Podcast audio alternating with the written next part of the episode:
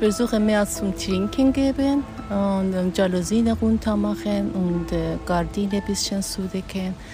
Uns allen ist, glaube ich, ziemlich heiß zurzeit. Für manche Menschen, aber für Alte und für Schwache kann die Hitze zur Gefahr werden.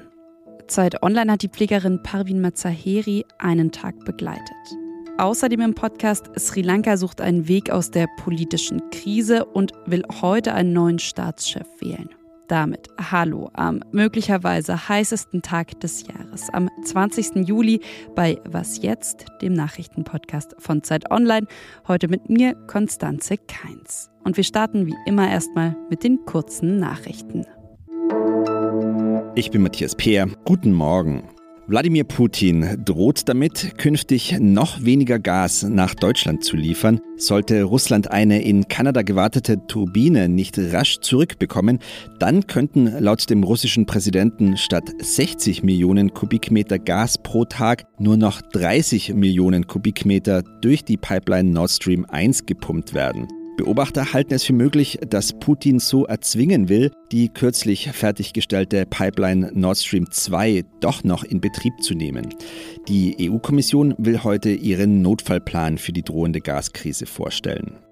Die Regierungskrise in Italien geht heute in die nächste Runde. Ministerpräsident Mario Draghi will im Parlament über die Lage berichten. Staatspräsident Sergio Mattarella hatte ihn vergangene Woche dazu aufgefordert, nachdem er Draghis Rücktritt abgelehnt hatte. Es ist unklar, ob Draghi weiter auf seinen Rücktritt drängt oder ob er einen Plan präsentiert, wie er die Regierung doch noch zusammenhalten will. Hintergrund ist ein Streit mit der an der Regierung beteiligten Fünf-Sterne-Bewegung, die eine Vertrauensabstimmung in der vergangenen Woche boykottiert hat. Redaktionsschluss für diesen Podcast ist 5 Uhr. Werbung. Diese Woche in der Zeit? Die Bücher des Frühlings. 16 Seiten blühende Fantasie. Von gefährlichen Liebschaften, einer Flucht auf dem Mississippi und magische Erzählkunst. Das Literaturspezial zur Buchmesse in Leipzig. Die Zeit, Deutschlands größte Wochenzeitung. Jetzt am Kiosk oder direkt bestellen unter zeit.de/slash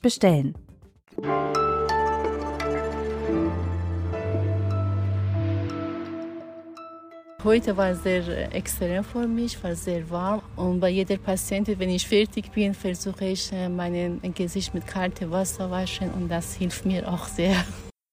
Parvin Mazaheri arbeitet für einen mobilen Pflegedienst in Köln. Schon gestern war es dort extrem warm, um die 38 Grad, und auch heute lässt die Hitze nicht nach. Vor allem im Osten Deutschland, da könnte es heute bis zu 40 Grad bekommen. Der Ärzteverband Marburger Bund, der hat diese Woche bereits gefordert, es braucht einen nationalen Hitzeschutzplan, auch damit sich zum Beispiel Seniorenheime besser auf Hitzewellen vorbereiten können. Doch noch fehlt dieser Plan. Die hohen Temperaturen aber, die können schon jetzt gefährlich sein, vor allem eben für alte und schwache Menschen. Und es sind auch Temperaturen, die für Menschen, die in der Pflege arbeiten, für Menschen wie Parvin Mazaheri zum Beispiel, eine extreme Herausforderung sind. Die Zeit Online-Autorin Anais Kaluza hat sie einen Tag begleitet. Hi Anais. Hallo Konstanze. Du kommst ja gerade von deiner Recherche zurück. Du hast einen Tag eben mit Parvin Mazaheri verbracht. Wie geht's den alten Menschen bei dieser Hitze? Wie geht's den Menschen, die du getroffen hast? Eigentlich haben auf jeden Fall alle gesagt, dass die Hitze grundsätzlich für sie natürlich belastend ist. Und eine Frau meinte zum Beispiel auch, die Multiple Sklerose hat, dass sie bei der Hitze noch viel mehr Schmerzen hat. Und sie hat auch gesagt, ich spüre alles, einfach alles an meinem Körper, wenn es so warm ist. Hm. Was macht denn die Hitze für alte Menschen so besonders gefährlich? Bei älteren Menschen ist es so, dass der Körper die Temperatur einfach nicht mehr so gut regulieren kann wie bei jüngeren Menschen. Ältere Menschen schwitzen weniger und dadurch kann die Haut auch schlechter gekühlt werden und dadurch sind die einfach schneller überhitzt. Und gleichzeitig merken aber, hatte ich das Gefühl, manche die Hitze auch gar nicht so stark oder nehmen das gar nicht so ernst. Ein Mann meinte auch, ich schwitze doch gar nicht so doll, dann muss ich doch auch gar nicht viel mehr trinken. Die Bauarbeiter draußen oder die jetzt gerade bei der Tour de France unterwegs sind, die müssen doch viel mehr trinken als ich, aber ich doch nicht. Genau, über das Thema hast du ja auch mit der Pflegerin, mit Pavin Mazaheri gesprochen. Lass uns mal reinhören, was sie dir gesagt hat. Das ist das große Gefahr von denen, wenn sie auch ganze Zeit alleine sind. Wir sind so einmal, zweimal oder dreimal äh, am Tag da und können wir ein bisschen trinken geben und da vorbereiten. Aber trotzdem, manchmal ist es sehr gefährlich, wenn sie so wenig trinken und deshalb muss man viel mehr beobachten. Und wie geht es ihr selbst? Also wie geht es den Menschen, die in der Pflege arbeiten bei diesen Temperaturen? Also ich hatte auf jeden Fall auch das Gefühl, dass es für sie auch extrem belastend ist. Also eben in die Wohnung rein, raus, Treppen hoch, runter, ins Auto, dann immer diese kurzen Strecken mit dem Auto und dieser schnelle Arbeitsplatzwechsel. Und dann natürlich auch noch diese harte körperliche Arbeit, die Menschen lagern, waschen, ausziehen, anziehen. Hm. Was hast du denn heute gelernt? Also gibt es auch Punkte, auf die eben auch pflegende Angehörige achten können? Häufiger auch vorbeischauen, nicht nur einmal zu checken, sondern über den Tag verteilt immer wieder. Und ansonsten eben auch so viele Kleinigkeiten, eben vor allem ans Trinken zu erinnern, auch wenn die Pflegebedürftigen das nicht wollen oder beziehungsweise halt es selber vergessen. Die Räume kühl halten, mit Rollos vorhängen, luftige Kleidung tragen, vielleicht auch irgendwie das Unterhemd weglassen mal. Und die Reportage von Anais Kaluza, die wird heute im Laufe des Tages auf Zeit Online veröffentlicht. Finden Sie dann also auf zeit.de. Danke an dich, Anais. Gern.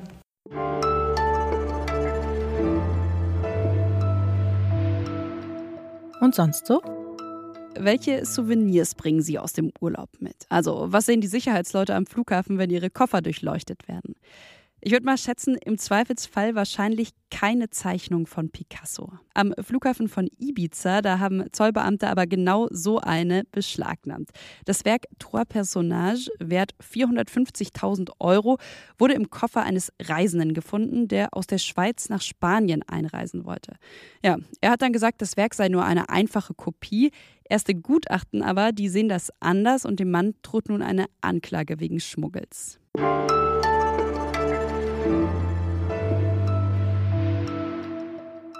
Erst 2019 wurde in Sri Lanka eine neue Regierung gewählt. Mit großer Mehrheit gewählt, muss man eigentlich sagen, kam die Regierung von Präsident Gotabaya Rajapaksa an die Macht.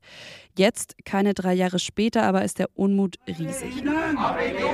Tausende Menschen demonstrieren seit mittlerweile rund 100 Tagen gegen seine Regierung. Ja, der Präsident, der hat sich ins Ausland abgesetzt und die Demonstrierenden dann am vorletzten Samstag seinen Palast gestürmt. Vor einer Woche außerdem das Büro des Premierministers. Heute soll ein neues Staatsoberhaupt gewählt werden und wir fragen deshalb, was bewegt die Menschen in Sri Lanka und wie kann es nach der Wahl heute weitergehen? Fragen sind das an die Zeit Online-Autorin Nathalie Mayroth, Korrespondentin in Südasien und gerade in Sri Lanka. Hi Nathalie. Guten Tag.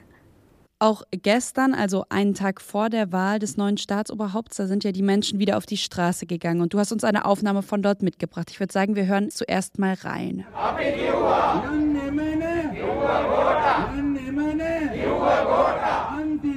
Ich glaube, wir sollten ganz am Anfang mal besprechen, was die Menschen in Sri Lanka eigentlich umtreibt. Also was sie in diesem Video rufen, aber eben auch, was sie seit Monaten so wütend macht. Also vor allem sind sie wütend über die politische Lage und einfach die wirtschaftliche Krise, die da ist.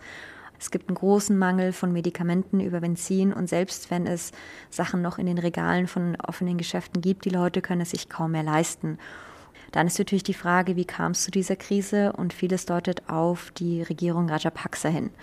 Und was wir jetzt eben gehört haben, ist, dass sie nicht nur schreien Go Gotha, also Gotha ist Gotabaya, der ehemalige Präsident, sondern jetzt heißt es Go Ranil. Äh, Ranil äh, Wickremesinghe hat jetzt geschäftsführend das Präsidentenamt übernommen, doch die Bevölkerung und die Demonstrierenden sagen, also sie rufen, dass er zurücktreten soll, ähm, dass er dem korrupten Establishment mit angehört. Jetzt wurden ja gestern, also am Dienstag, schon drei Kandidaten nominiert. Ist da auch jemand dabei, den die Demonstrierenden gut finden, beziehungsweise für was stehen diese Kandidaten, die da jetzt im Rennen sind heute? Ja, das ist ein bisschen das Problem. Es ist so ähm, das kleinere Übel wählen, denn einer der sehr aussichtsreichen Kandidaten ist wieder Ranil Wickremesinghe. Er war schon sechsmal Ministerpräsident und er gehört eben zu diesem alten Establishment. Wer aussichtsreiche Chancen hat, das Amt zu übernehmen, ist sogar ein Politiker von der SLPP, von der Singalesisch-Buddhistischen Volksfront, also der Partei von Rajapaksa.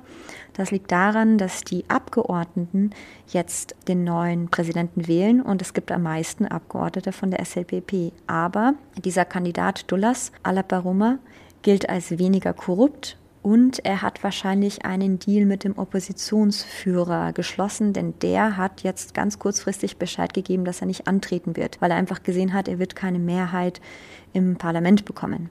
Dann haben wir noch einen weiteren Kandidaten, Anura Desanayake. Und er ist Chef der marxistischen Partei JVP. Seine Partei ist wirklich sehr klein und hat deswegen auch kaum Chancen. Was glaubst du denn, also deine Einschätzung noch zum Schluss? Was braucht es, damit sich in Sri Lanka wirklich was verändert? Also, dass auch diese Proteste, die jetzt ja eben schon einige Monate andauern, aufhören? Also, Sri Lanka braucht ganz dringend eine stabile Regierung. Und ich glaube, sie kann nur dann stabil sein, wenn die Bevölkerung dahinter steht. Vielen Dank für das Gespräch und vor allem viele Grüße nach Sri Lanka, Nathalie. Tschüss. Und damit kommen Sie gut. Kommen Sie mit viel Wasser, besser noch mit viel Eis durch diesen Tag. Schreiben Sie uns gerne, wenn Sie möchten, eine Mail an wasjetzt.zeit.de. Danke fürs Zuhören. Mein Name ist Konstanze Keins. Wir hören uns gerne morgen früh wieder und heute Nachmittag um 17 Uhr gibt es wie immer noch das Update für Sie.